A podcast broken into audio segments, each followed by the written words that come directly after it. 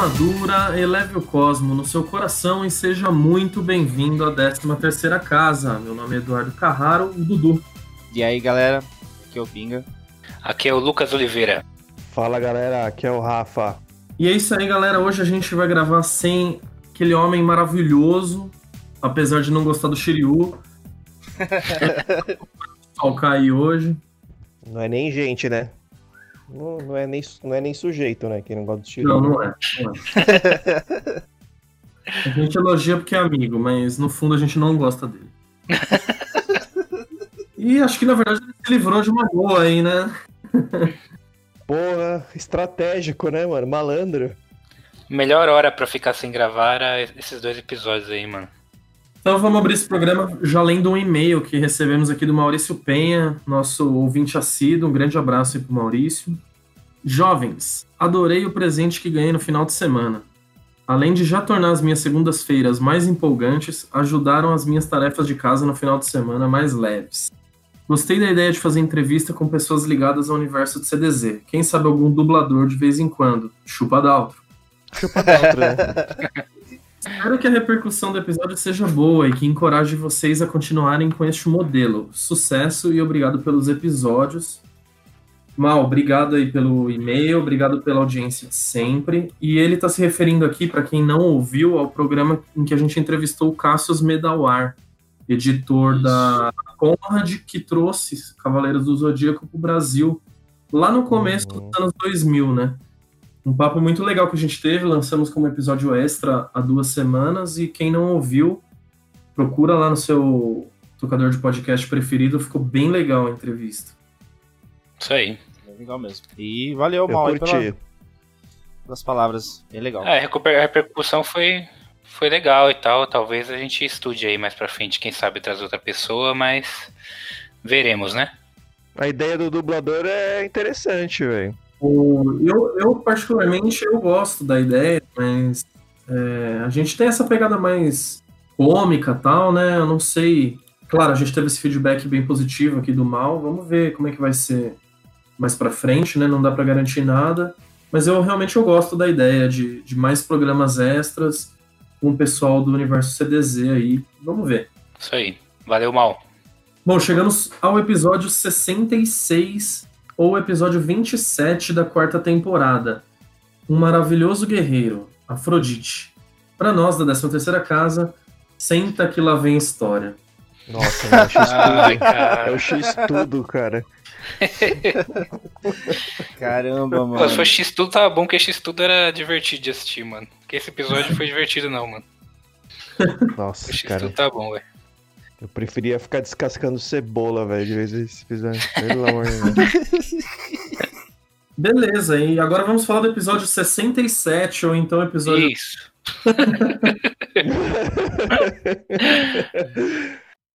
É, vá para o próximo episódio, né? Pule uma casa, né, mano? o nome do episódio é Vá para o próximo.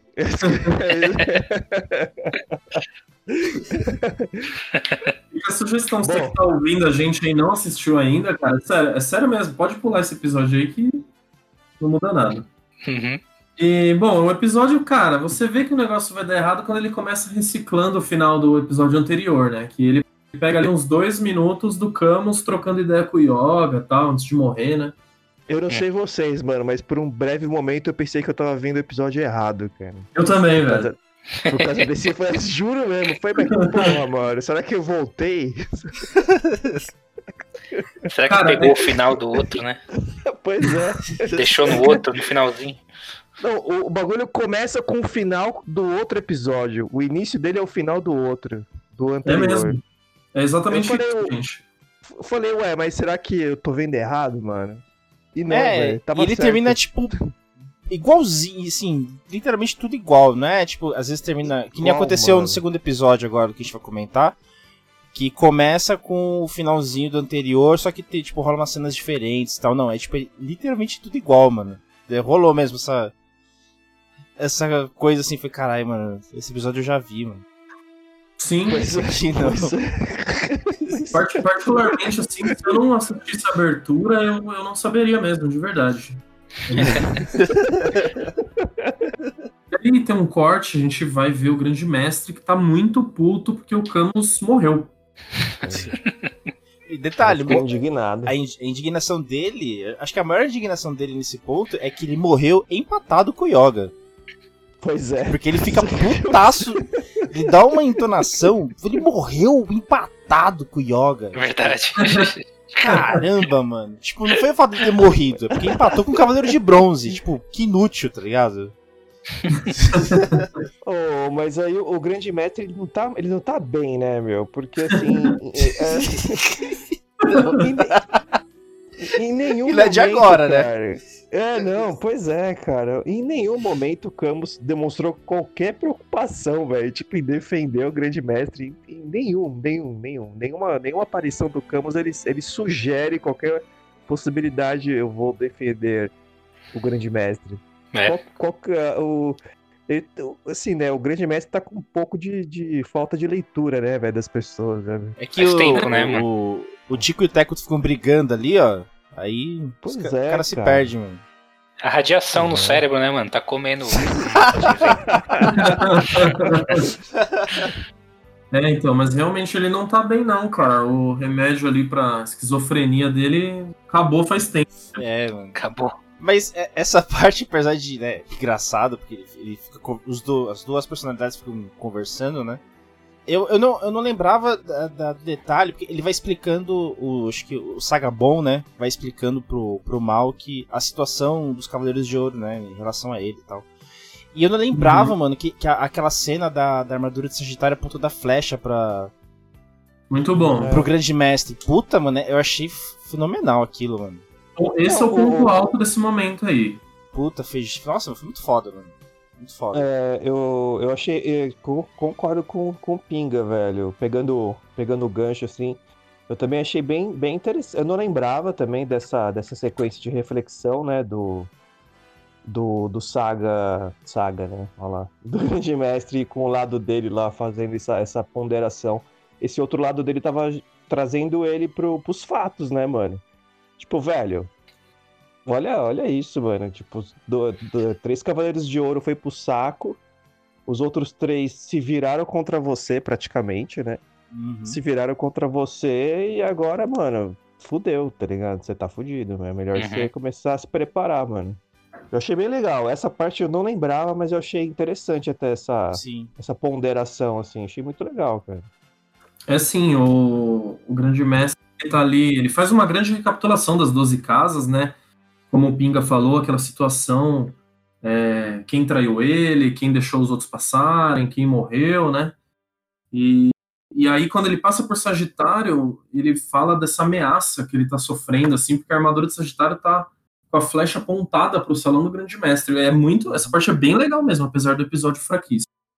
E aí acontece um momento né, incrível em que o Shun tem ali uma pressão dele baixa e ele tropeça na escada. Pois é, cara. Devia estar Kate já lá, velho, sei lá. O cara deu uma, epif... deu uma epifania, velho. O cara teve uma epifania lá e. Ai, sei cara. lá o que aconteceu, cara. Não, Sei e a que desculpa dele é, é, tipo, é a mais ridícula de todas, né? Você pegando ele assim, ele fala, ah, eu acho que eu tropecei aqui no degrau. Porra, mano, você é um cavaleiro, mano. Vai se fuder, mano. Você tropeça no degrau, velho. ele acha, mano, ele acha. Ele É, acha. ele acha ainda, ele não tem certeza, ele acha.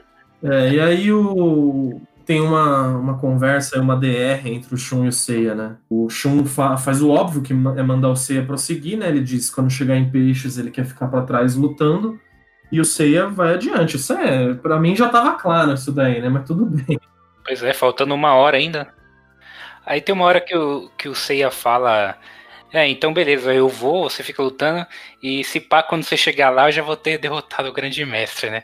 Aí eu lembrei, eu lembrei daquele meme, né? Que é tipo assim, e aí, eu conto ou você conta, tá ligado?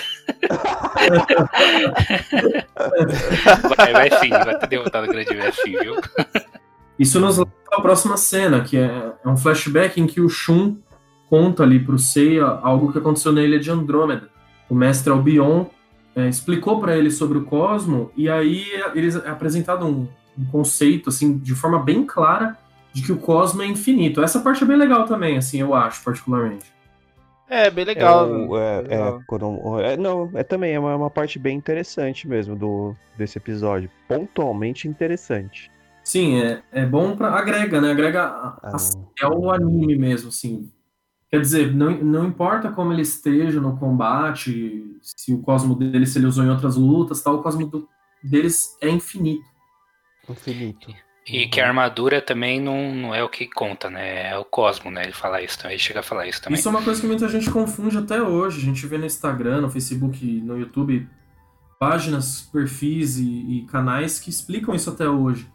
Que a armadura não é tão relevante assim na questão de força, de cosmo, essas coisas. Elas têm as suas diferenças, como também é explicado pelo Camus, né, no, há um episódio atrás. Mas não é o grande diferencial. O cosmo, que é o grande diferencial, é infinito. E, enfim, é, nesse momento o fogo de aquário apaga. E eles continuam ali subindo, tem toda essa reflexão que a gente já falou do Seiya subindo ali com o Shun e, tipo, se dando conta finalmente que o Shun é um, um cara digno, né? E aí eles são. O pensamento dele é interrompido por duas rosas que vão na direção deles e acabam cravadas no chão, né? Uhum. A cena legal também, né? Assim, as rosas vindo em direção, desviando. Não, e o Afrodite, ele não deixa, ele não deixa nem os caras chegar na casa. Ele já tá atacando lá de longe, né? Isso que eu achei interessante, É. entendeu? É, eu ia falar exatamente isso. Ele é o primeiro Cavaleiro de Ouro que já se antecipa, assim, já tá no. No Na com o dedo porta, no né? gatilho já, é, tá com É. o dedo no gatilho ali, velho. É, a gente vê que é ali é hostil, né? Eles estão chegando num ambiente hostil. O cara não quer eles nem perto da casa dele. Isso é É, bacana. É. é Uhum. o Charles Bronson ali, né, velho? Tá lá. Charles Bronson de peixes, velho. E aí o, o grande mestre tá lá falando super bem do Afrodite, né, cara? Tá fazendo a carta de recomendação do Afrodite. Pois é. E é sempre o mesmo papo, né? A gente já falou várias vezes aqui. É sempre o cara mais terrível, é sempre o cavaleiro mais temível. tudo. É todos são, todos. É. O grande tem que fazer a fezinha dele lá, né, velho? Porque ele é o próximo, né, mano? É, É, mano. Ele tá, ele, eu achei que ali ele tá fazendo mais uma fezinha, tipo, não, ele é bom, mano, ele é bom, ele, é- ele vai conseguir, ele vai conseguir, ele vai conseguir. Cruzando os dedos, né? Bom, o que esperar de um cara que punha fé no Gigas e no Python, né, velho? Nada, nada. E sem tomar medicação há mais de um mês, né, velho? O cara tá descompensado ali, velho. Bom, dando continuidade ao episódio, o Shun manda o Seiya é, seguir e aquilo que a gente já falou. O Afrodite é completamente hostil. Ele tenta arremessar, ele arremessa a flor no Seiya, né? Com a boca, inclusive, né? Baita musculatura ali. Não quero nem saber. mano. O, o treinamento dessa musculatura, né? Eu não quero saber da, de onde veio.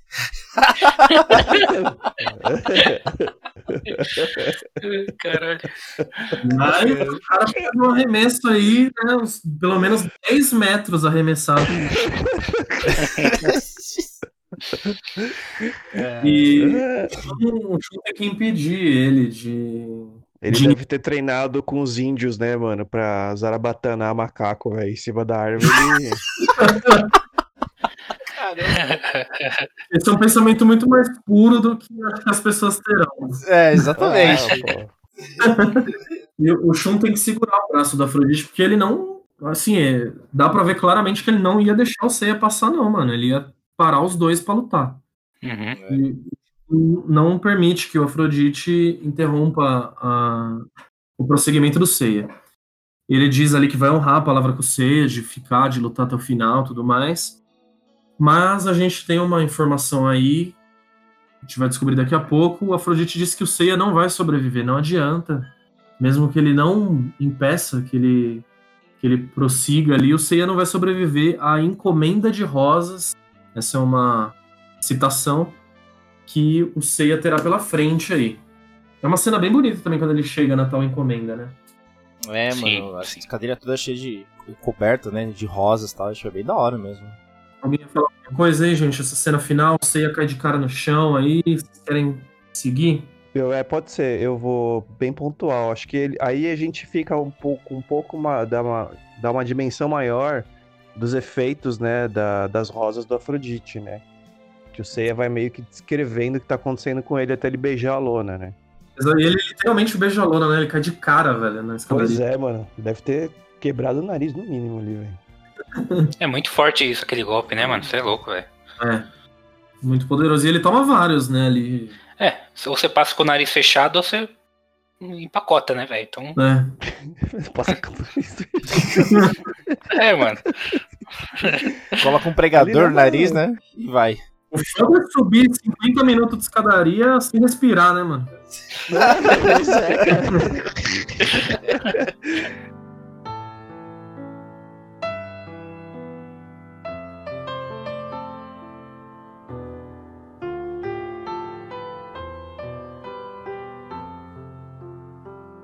Chegamos finalmente ao episódio 67, ou então episódio 28 da quarta temporada. O Doce Aroma da Morte. Pra 13 terceira, Moisés de Andrômeda. Isso aí. o da poltrona. E aí, gente, volta pro Afrodite de novo, falando que a encomenda de rosa será mortal pro Seiya, não sei o que lá.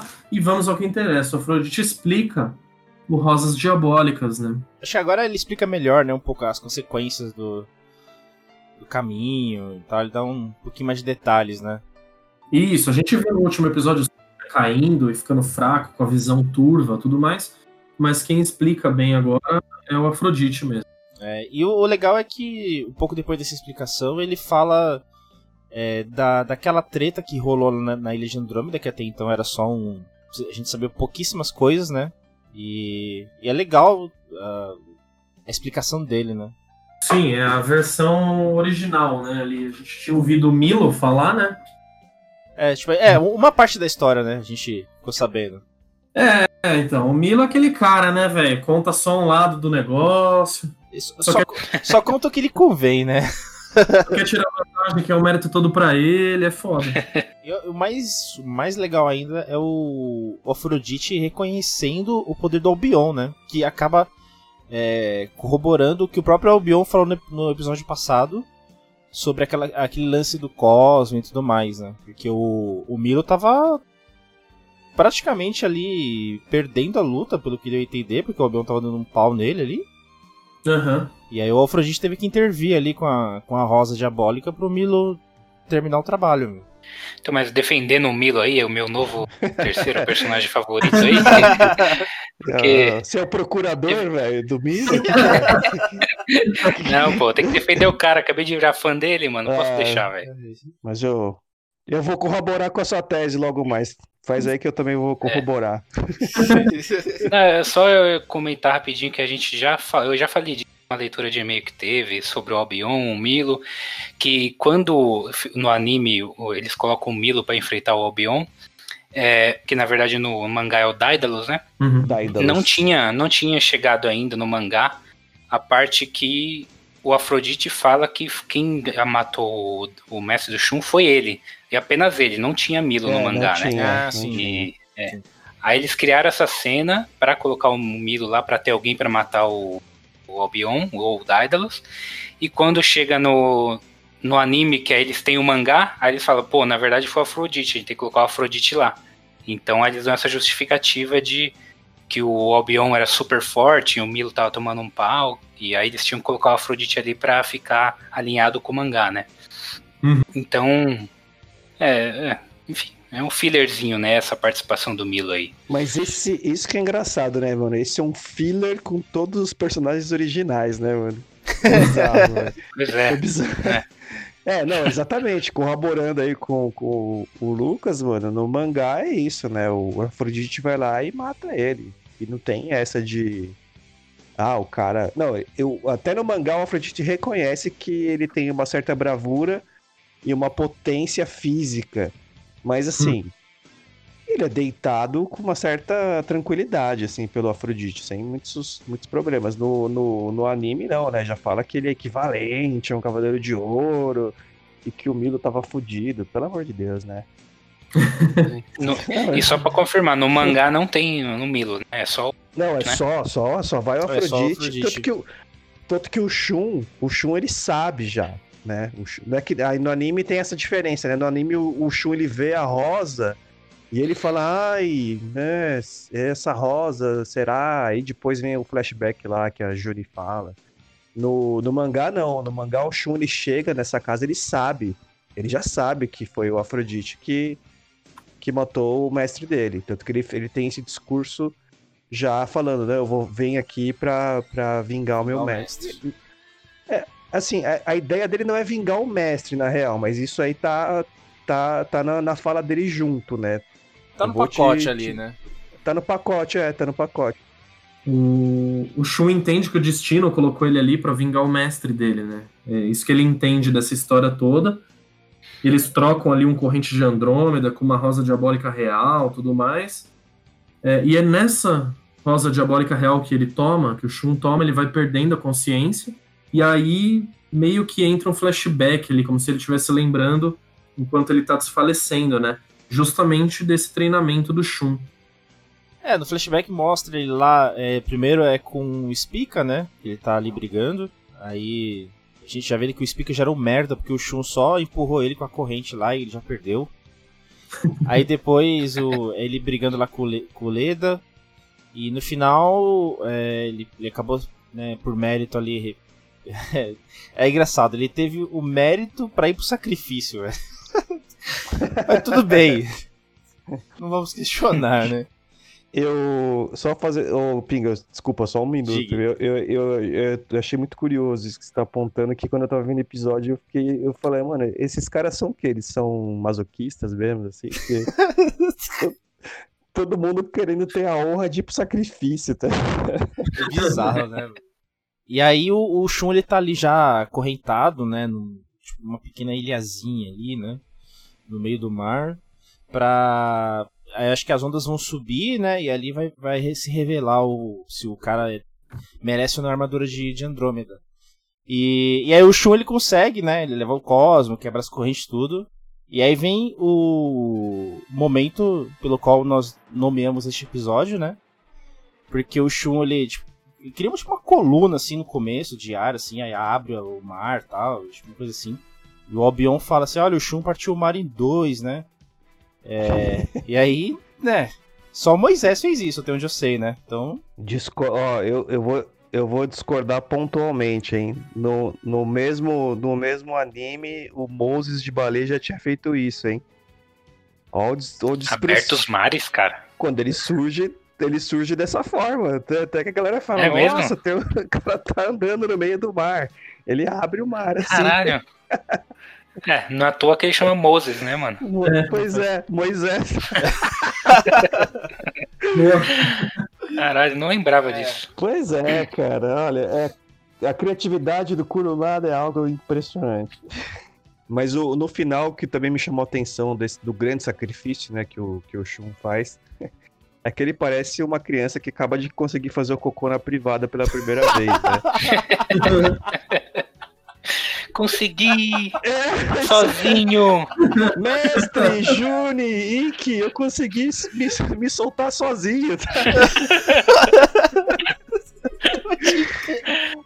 Ah, eu gosto muito da cena aí que, que a armadura veste no Shun, cara. Ela aparece montada e depois ela vai vestindo no chão, achei bem da hora. Voltamos então, o flashback termina e a gente volta lá, o Shun tá se levantando e o Afrodite questiona porque ele se levantou, né?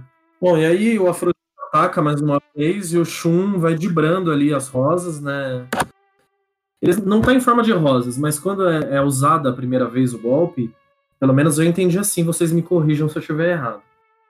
Aparentemente são feixes assim de luz, mas são, na verdade são rosas cósmicas ali que ele joga, né? Eu acho que só um golpe cósmico mesmo dele. Pareceu, assim. Que ele não, ele não fala o nome, né? Da, das Não, rosas diabólicas reais.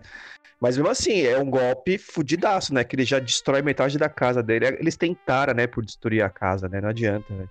é, É, foda. Ele já, ele já dá um golpe que já mata metade da casa dele, assim, velho. E o, e o Shun, mano, foi foda ali, mano. Saiu desviando lá. Falei, caralho, mano. O cara já tá. Alegria nas pernas ali, velho. Ali ele tá, ele já mexe uma corrente circular que é pra nada atingir ele, né? Pois é, meu. O cara tá. Tá de igual pra igual. Eu, eu- gostei, assim, no começo da luta, quando começou, tirando todo esse esse lamaçal, né, de flashback, caramba, quatro. Mas quando começa a luta, eu, eu acho que essa luta é bem, é bem pegada, cara. É bem. É, É bem legal boa, de se ver, velho. É bem uma luta bem boa também, velho. Sim, é, tem o- a parte que o, o Afrodite ele some, né? Na, em meio ali àquela nuvem de, de, de pólen, né? De, rosas, né? E aí o Shun usa a corrente. Finalmente ele usa a corrente, assim, com, com propriedade, né? Que é Uhum. pra. Que é a onda relâmpago, que é pra achar o Afrodite, né? E aí ele fala aquela conversinha que a gente já, já ouviu em outros episódios, que a corrente vai. é, milhões de anos-luz aí pra achar, enfim. E é legal, é legal ver a corrente sumindo, aí o elmo do Afrodite voando, assim, mano. Tipo, mó longe. e aí ele aparece. E, tipo, não aconteceu nada, entendeu? Parece que ele pegou o elmo e jogou, e jogou assim, né? Pra frente. Só pra, só pra dar uma enganada. É. Ele brincou de gato Mia, né, velho? Aí. É, mas é, esse golpe do Afrodite é interessante. Até hoje eu não sei definir muito bem o que, que ele fez ali. Se ele se, ele se camuflou no meio da, da- das pedras, ele tem essa, essa parada de, de, sei lá, metabolizar em outro lugar. Porque a corrente, de vez atingir ele, ele some, né? Quase que ele se teletransporta, não sei como que. É, é verdade. Sim. Eu entendo como se ele consegue se movimentar dentro do, do, do pólen ali sem é, ca- camuflado ou também teletransportando dentro do pólen, cara. Num- num- um dos dois, assim, pra mim. Uhum. É, eu acho que é, é uma coisa parecida que acontece, assim, como aconteceu na, na- em Aquário, é, que aquele lance do, do, do ar esfriar, aí fica aquela neblina, assim, né, em volta, e aí talvez aquilo ajude, né, a se camuflar. Então, eu acho que o Afrodite, esse negócio dos pólens, aquela cortina de fumaça, é, talvez seja uma coisa parecida ali, né. É isso aí. E aí, é, logo depois disso daí, já o final do episódio, o, o Shun ataca com a onda relâmpago, foi o mesmo golpe que ele usou para atingir o, o elmo do Afrodite. E ele ataca novamente, só que dessa vez ele não atinge absolutamente nada. E uma enorme rosa negra aparece interceptando a corrente, né? Uhum. Isso. Muito boa essa cena. falta, eu senti, É. eu senti falta aí, acho que poderia ter rolado para terminar o episódio numa, num astral melhor, né? É, Sandra Rosa Madalena, do, Sand- do Sidney Magal, né? Pra encerrar.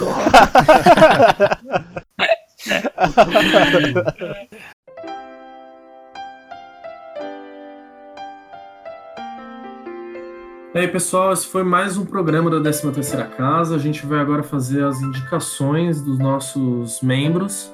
Espero que vocês curtam. Vamos lá, Lucas. É, eu vou indicar o filme Filhos da Esperança, que tem no Netflix, pelo menos nesse momento, né? Que é um filme do diretor Alfonso Cuarón aí, se se alguém conhece ele, é um cara muito foda, um diretor muito foda. E é um filme que se passa num futuro próximo, onde, onde as pessoas é, não têm mais filhos.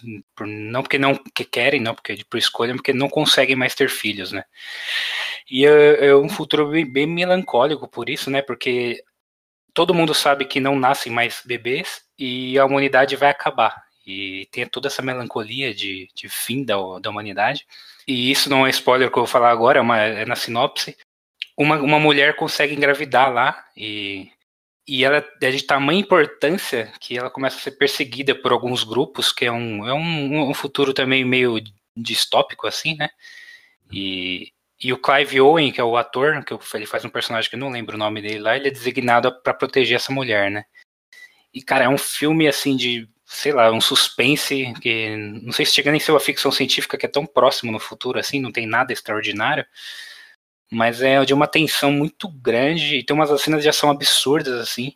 Tem uma cena, uma cena que eu acho que dura uns 15 minutos, que sem cortes, que é uma cena de ação é, sem corte nenhum, sabe? Muito bem feito. é, esse filme vale muito a pena, dos melhores filmes que eu já vi aí, Filhos da Esperança.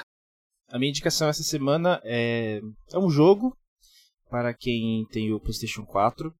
Saiu faz alguns dias até, acho que tem umas duas semanas na verdade, acho que foi dia 11, ou dia 17, por assim, mas.